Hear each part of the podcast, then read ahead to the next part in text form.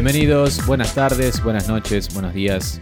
Bienvenidos a una nueva emisión de Sodomarama, el podcast donde comentamos contenido LGBTQ, como series, películas y documentales. Mi nombre es Axel Frixler y estoy con Pablo Tawada. ¿Cómo estás, Axel? Muy bien, ¿vos cómo estás? Bien, bien, bien. Estaba acá chequeando algunos datos sobre, la, sobre el documental del que vamos a hablar. Así es, vamos a hablar de un documental de este año, como recién, recién salido, recién estrenado.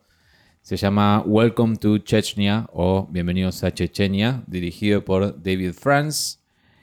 Y lamentablemente cuenta la lamentable y angustiante situación que viven eh, la población LGBT dentro de Chechenia, esta región de Rusia, donde no solo no tienen derechos, sino que su líder los secuestra, los tortura y hasta los desaparece. Este es un documental producido por HBO, les cuento, dirigido como dije por David France, que ya ha dirigido otros dos documentales antes, el nominado al Oscar Cómo sobrevivir a una plaga en el 2012, How to Survive a Plague, y La vida y la muerte de Marsha P. Johnson, que está en Netflix, ese lo viste vos, ¿no? Ese lo vimos. ¿Y no te gustó mucho? No, me aburrió bastante y después me enteré que eh, era un proyecto que él se lo robó a una mujer negra. Entonces es como... Ah, polémico. Polémico. Pero bueno, David Franz hace este documental que está bastante bueno. Welcome to Chechnya y es lo que vamos a comentar hoy, ¿sí? No se lo puede... No vamos a juzgarlo por sus obras pasadas, por decirlo de alguna manera.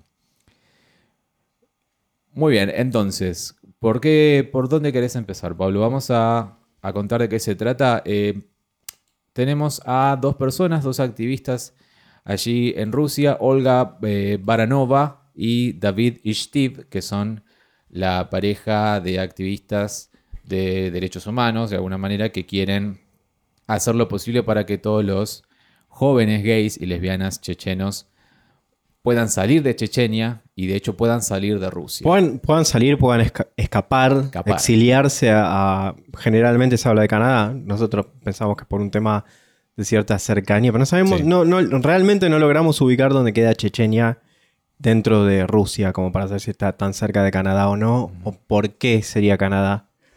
Pero vemos que después los mandan a otros destinos en Europa eh, que no, que no dicen. No dicen porque está en riesgo la, vida de esta gente. Acá no es, es un tema de... Mm, bueno, hay homofobia. Me echan del trabajo. Los matan. Los matan. Los desaparecen, los torturan y chau, no te, no vieron nunca más. Como te dije cuando terminamos de verlo, el problema es, no es que solamente es en Chechenia y te vas de Chechenia y vas a Moscú, que es la capital, y está todo fantástico es Moscú mismo, olvídate de hacer una marcha del orgullo, olvídate de darle la mano a tu pareja, olvídate de todo ese tipo de cosas que cualquier otra sociedad capitalista. Sí, hay millones de videos en YouTube donde atacan a, gente en, Moscú, ¿eh?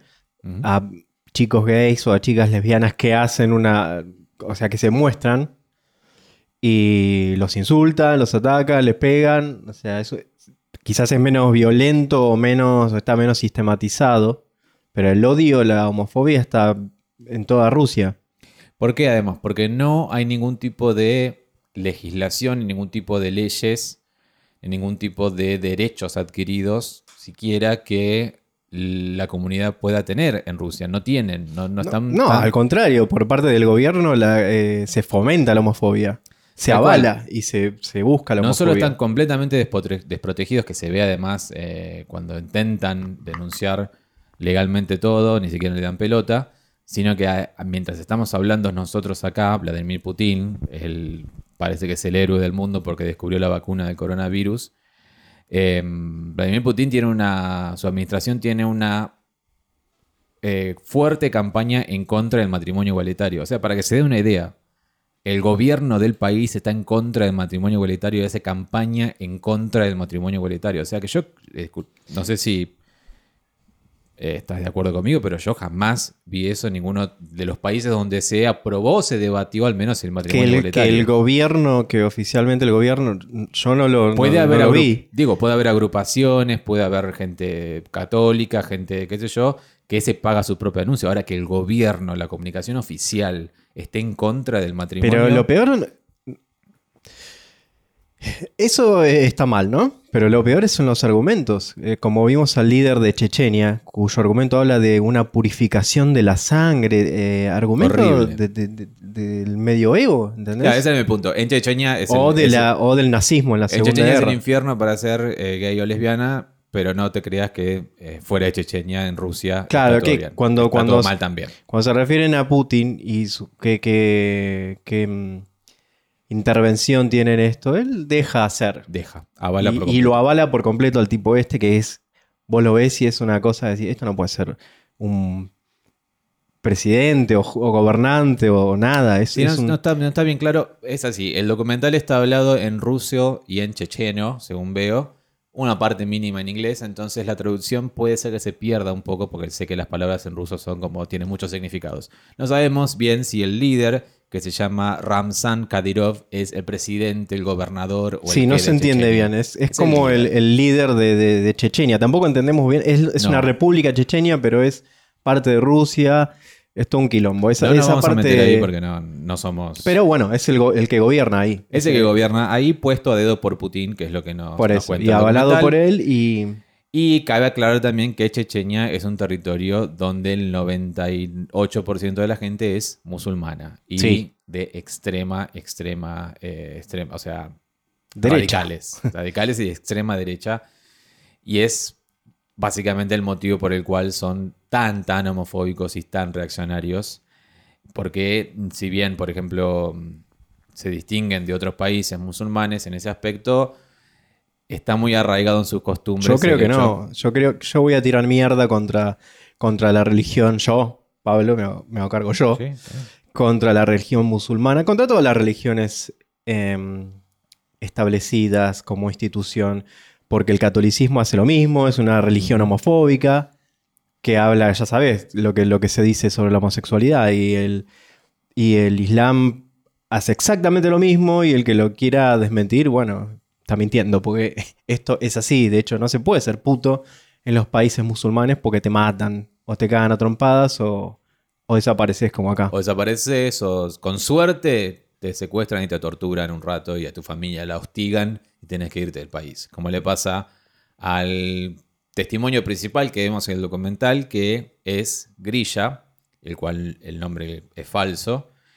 Y ahí viene justamente lo destacable del documental, que estuve leyendo notas al director David France y que por qué lo hizo así. Obviamente, Grilla, eh, Anya, que es otra de las chicas, la primera voz que escuchamos eh, de, de la, es la chica esta que es lesbiana, Anya, eh, que la escuchamos por teléfono.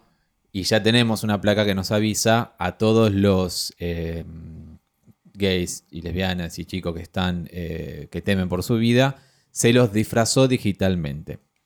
¿De qué Sí. manera? Yo dije, ¿qué? ¿Eh? Ah. Bueno, como el deepfake que hacemos todos, que nos ponemos a jugar que en una app, como vos hiciste hoy, Pablo, o como puede hacer cualquiera en sus casas, o como ya mucha gente hace videos en internet y se ríe, que es la cara de una persona digitalmente, eh, reemplazarla por la cara de otra persona. Ese es el método que eligió David France para proteger la identidad de estos chicos y estas chicas y a la vez mostrar sus emociones. Él no quería como la típica que hemos crecido viendo caras borroneadas, entrevistas en el oscuro, Claro. eh, voces distorsionadas. Esos son los típicos recursos que tiene siempre el documental cuando el testigo está...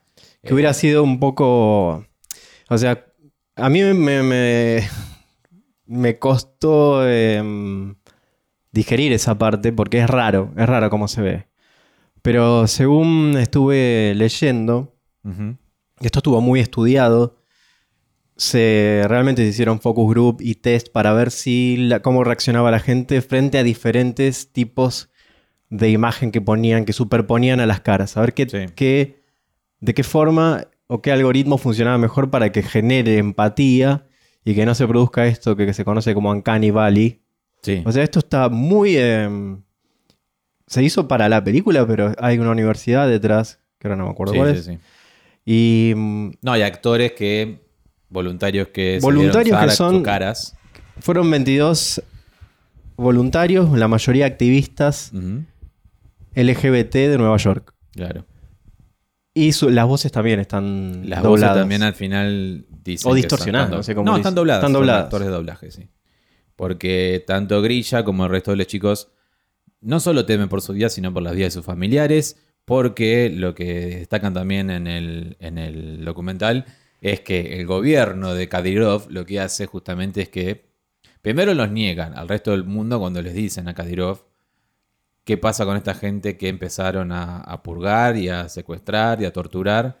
Él dice, primero y principal, en Chechenia no hay gente ni gay ni lesbiana. No, Pero hay, no lo dice, tenemos. lo dice cagando, literalmente cagándose de risa, disfrazado de Rambo. Sí, Es un personaje que ya genera mucho rechazo al verlo. mucho. Y encima habla así con esa impunidad. Es increíble. Y no solo dice eso, sino también dice cosas como que se vayan a Canadá, si existen que se vayan a Canadá, lo que vos decías la purificación de la raza y que hay que hacer una cosa así. Sino que además las, las fuerzas de Chechenia, el gobierno de Chechenia, lo que aconsejan a las familias si, que si tienen un hijo gay o una hija lesbiana es que los maten Que lo maten. con rituales así como para purificar la. rituales de purificación horribles. Y, mm, y quería mencionar justamente, antes que me olvide, porque si no me voy a olvidar, que también cuando se le hace la nota, la nota al menos que pasa, en el fragmento que pasan de dar nota a Kadyrov, al líder de Chechenia, es por la, para que se dé una idea, la desaparición de un cantante pop, que yo me acuerdo cuando yo leí la noticia. Sí, a mí, a mí me suena la noticia también. eh, que, que- que al día de hoy, eso fue hasta el 2018, hace ya dos años, y al día de hoy no apareció. El nombre, es- son todos nombres muy difíciles, así que los Sí. tenemos que leer a todos.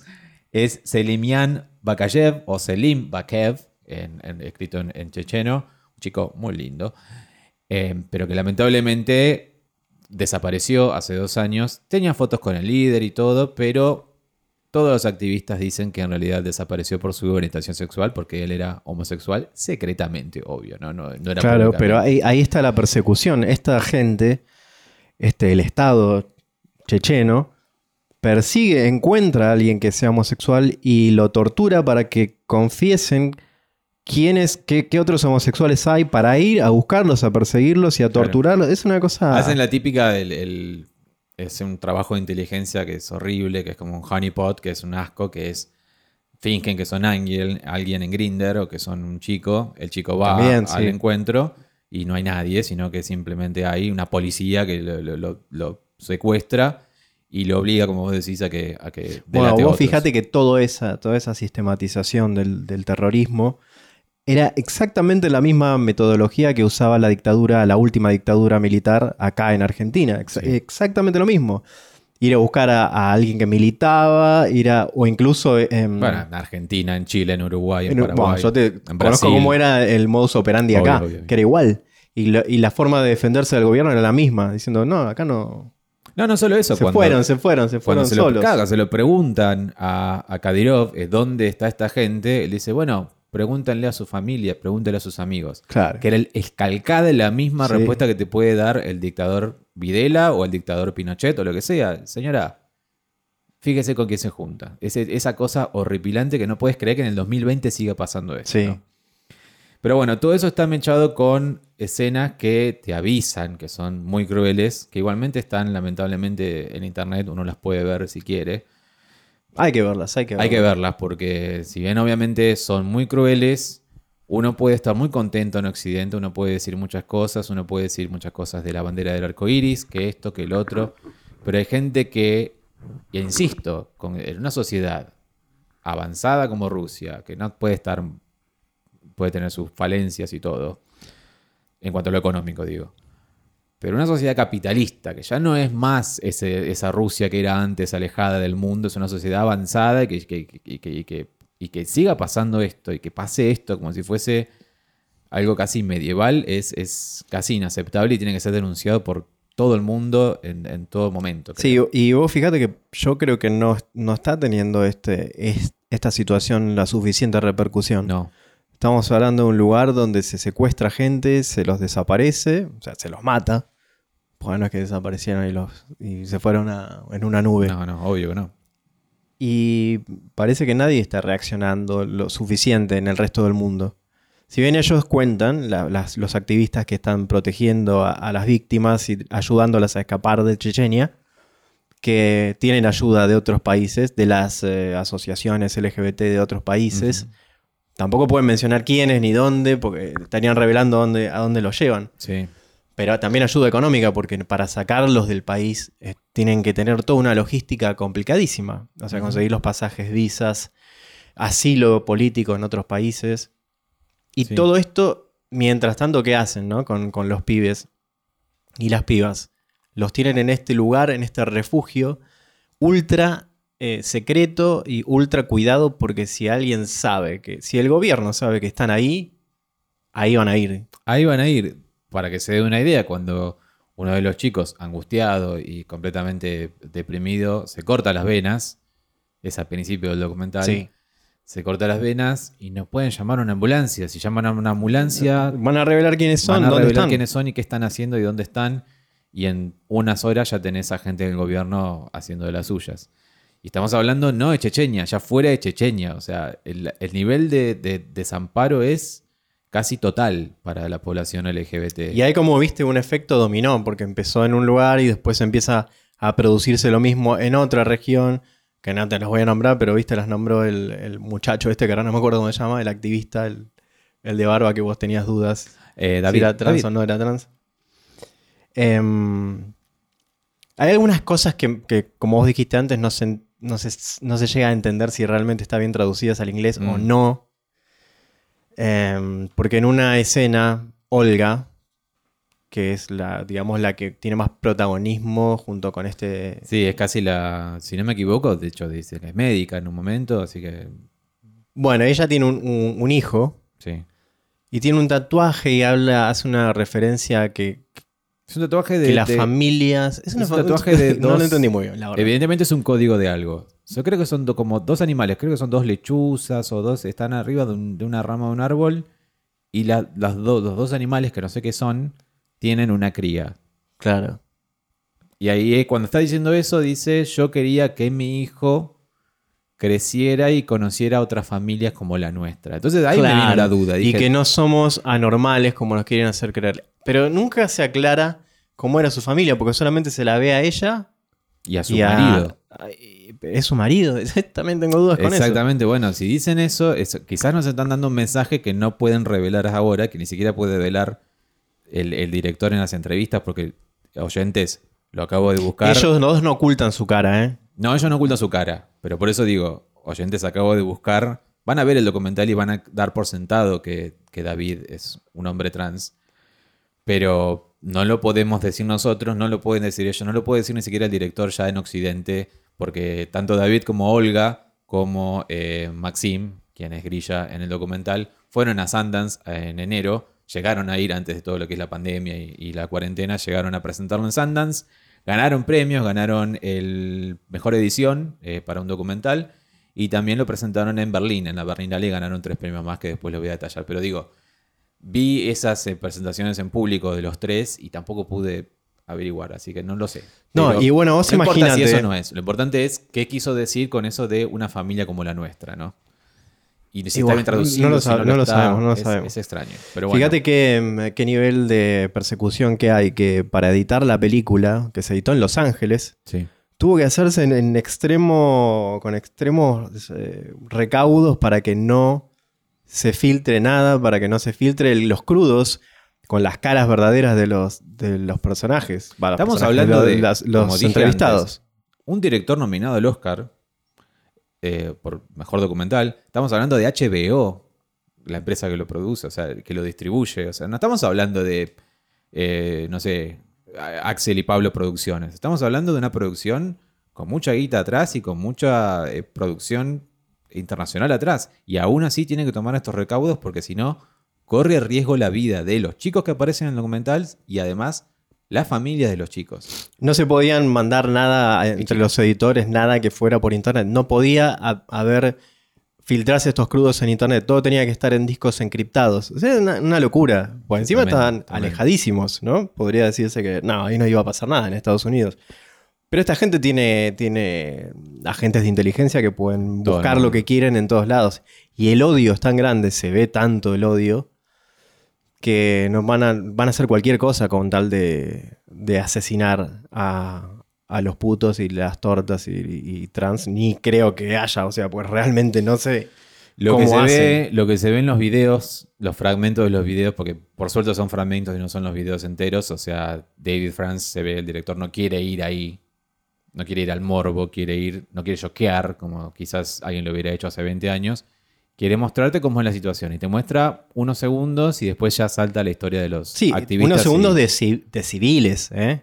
de Ci- civiles. Civiles que Sí. están tan envalentonados y, y tan avalados por, por la policía, de- pueden hacer lo que quieran, pueden matar, matan, así sin problemas. Escenas crueles como dos chicos besándose, los sacan de un auto y les, les empiezan a pegar piñas, le dicen todos los problemas de nuestro país es por su culpa, por gente como vos. Una mujer eh, lesbiana a la cual sus propios parientes la, la sacan del auto también y la, la- le quieren, la- o sea, le hacen, le quieren rematar con una piedra en la cabeza. Sí, sí, sí. Hay una violación Hay una a un varón, eso sí, también. bastante explícito como es se ve. bastante horrible. Por suerte son pocos segundos, pero sirve para ilustrar la situación desesperante que tienen eh, los gays y lesbianas de, de Chechenia. Y también el otro testimonio que aparece es el de Anya, que es, como dije, la primera voz que escuchamos pidiendo ayuda a, a David, porque su tío se enteró que ella es lesbiana, se enteró de mi orientación, dice, y me quiere que yo tenga sexo con él, porque si no le cuenta a mi papá, y mi papá me mata. Mi papá es alguien importante. Claro, alguien, alguien importante del gobierno, pero no sabemos en qué área del gobierno, porque tampoco se Obviamente Aña no se llama Aña, Aña también tiene su cara distorsionada. Y Aña la consigue sacar de Chechenia, pero Aña está, y se le nota todo el tiempo, tensa. Tensa, no, lo que se nota de ese personaje, o de esa víctima, es que evidentemente es una persona de buena posición económica que Se está nota. acostumbrada a una vida y cuando la llevan a un departamento normal, para, un Sí. departamento, no sé, un monoambiente, pero normal, para ella se siente un gato enjaulado, no tiene, quiere que le alquilen un lugar más grande, es como que no termina de tomar conciencia de que su vida está en peligro. Y esa es la decisión que tomó el director y por eso no quiso borroñar la cara, ponernos en los oscuros, sino con esta tecnología de, de- de- de reemplazar la cara digitalmente, podés ver las emociones que tiene la cara original. O sea, a Y través hasta- de esa... Claro, y hasta ahí nomás, o sea, tiene sus limitaciones. Tiene sus limitaciones. No es que se ve fantástico y decís, no te das cuenta. Te Pero das no es- cuenta. El expreso polar. O sea, No, no, no, no, pero eh, no me termina a mí de cerrar, no sé. No sé. Tiene cosas medio, medio Raras. raras. pero se entiende. La, la pareja, que no me acuerdo el nombre, de Grilla, Sí. el chico rubio. No, de hecho, eh, tiene que elegir un nombre falso él. Lo Claro, elige en el sí, sí. documental, así que Bueno, eh, es normal si no te acordás. no se le ve la cara y es como que las expresiones faciales entre ellos dos, que son que están contentos, que son porque se reencuentran y son pareja, es como medio ver dos muñecos eh, interactuando. Sí, es raro. Es raro. Está bien, es un recurso nuevo, ¿no? Porque en otro momento tendría que haber salido de espaldas a cámara o con la cara pixelada. Claro, por eso te digo, yo entendí raro, bien no sé. el método, yo entendí cómo se hizo, entendí bien qué es lo que quiso hacer. Ahora que lo leo, leo una entrevista al director, lo confirmo, pero distrae. Distrae bastante. Distrae Sí. de. Decís, ah, ya sé lo que hiciste hacer. Pero distrae. Es como que estoy, que estoy viendo. Marte necesita mamás. ¿Qué es esto? ¿Qué, es Sí. Gollum? ¿Qué, qué- qué está no, está, pasando? no, está de- de- eh, no está tan mal, pero ahí, ahí el- se nota como que tienen un halo extraño, ¿viste? Sí. En la- es como que se... eh, No sé, hay que verlo para entenderlo. Sí, sí, sí. De todas maneras está bastante bien y lo importante es el mensaje que dan. Eh, a Grilla se le revela la, la- la verdadera identidad porque él hizo momento una ese, denuncia. Un lindo momento porque él decide, como lo dije antes, denunciar a, a la- a las, autoridades, a las autoridades en una conferencia de prensa y después en la justicia eh, rusa. Claro, en un, en comité prensa- antitortura que hay, que es, evidentemente es un- nada, es una fachada, porque no hay nada detrás de eso. Esa escena es muy importante porque primero están obviamente David y Olga y el director eh, con él acompañándolo. Él detalla qué es lo que le pasó en este, este podemos decir, en este campo de concentración que hay en Chechenia. Em, Es que sí, evidentemente no, Es no sabemos, pero eh, lo que ellos relatan es que los llevan a lugares donde hay habitaciones, donde tienen mucha gente donde huele y mal, les donde hacen, todo es un eh, asco. las- cuentan las torturas que les hacen, ¿no? ¿Cómo? Cómo los torturan, qué les hacen. Lo de la rata, bueno, un montón de cosas. Una tortura que cuenta en un momento, creo que no es en la conferencia, pero la cuenta antes, pero yo solamente la vi en Game of Thrones, o sea, eh, eh, a- el- el- un balde de metal puesto en el pecho, bueno, en la espalda de la víctima, una rata dentro del balde y calentar el balde con, un- con una vela o con fuego para que la rata desesperada empiece a roer el pecho o la espalda de la víctima queriendo escapar del balde. Literalmente solo lo vi en Game of eso y sé que es una, literalmente una tortura medieval. No, no, no, es como ponerlos en la, la doncella de hierro ya. Es una cosa, una locura cuando cuenta eso. Yo no lo podía creer. Pero además, bueno, cuenta, da otros detalles. Y mientras cuenta eso y da su nombre eh, verdadero, que es Maxim Ladunov, o Lapunov, perdón, Lapunov, Maxim Lapunov, que es lógico además, si está dando una conferencia de prensa, ya el mundo se enteró y obvio, ya nos enteramos todos y ahí te se revela su cara verdadera. Lo que también me llamó la atención de esa conferencia de prensa fue la expresión fría de todos los que estaban ahí, eh, la prensa, si se quiere, entre comillas. Sí, o lo no que se sea. notan eh, expresiones de solidaridad ni de Eso. nada. No, es no como, quiero que mm, se emocionen y lloren porque no son latinos, bla. Pero No parecen, la- no sé, no parecen estar muy preocupados. no parecen estar involucrados. Están como, bueno, a ver, estoy acá y estoy anotando, a ver qué quiere este trolo. Es como una Si, cosa. eh, si bien después eh, viste que aparecen imágenes de noticieros rusos donde se hacen eco de la noticia y salió en los diarios, salió la Ujú. foto de él y qué sé yo. Eh, bueno, eh, véanlo, ¿no? Porque yo creo que ya dijimos todo lo que Sí, teníamos sí, que sí, decir. sí, sí. Yo solo quería mencionar qué, qué premios ganó. Como dije, ganó edición en Sundance. Porque es bastante, o sea, es bastante llamativo. Primero, el puntaje que tiene es unánime. El puntaje que tiene en Rotten Tomatoes y en todas las críticas es como está eh, universalmente elogiado el documental. Es de este año, se estrenó hace literalmente tres semanas nada más. O sea, estamos hablando de algo muy, muy nuevo y que probablemente se vea mucho más si es que HBO lo va a distribuir. Porque vos sabés que hoy, yo lo. Hoy, estamos hablando de hoy, miércoles, lo compartí, lo conté porque lo vimos anoche. Y dije, anoche vi esto. Vi Welcome to Chechenia y el que quiere, y se lo decimos a, oyentes- a ustedes oyentes también, le pasamos el link, obviamente, para verlo, Sí. como ya hicimos con otras películas. Lamentablemente todavía no, no está con subtítulos en español. Claro, Por ahora solo problema. está con subtítulos en inglés.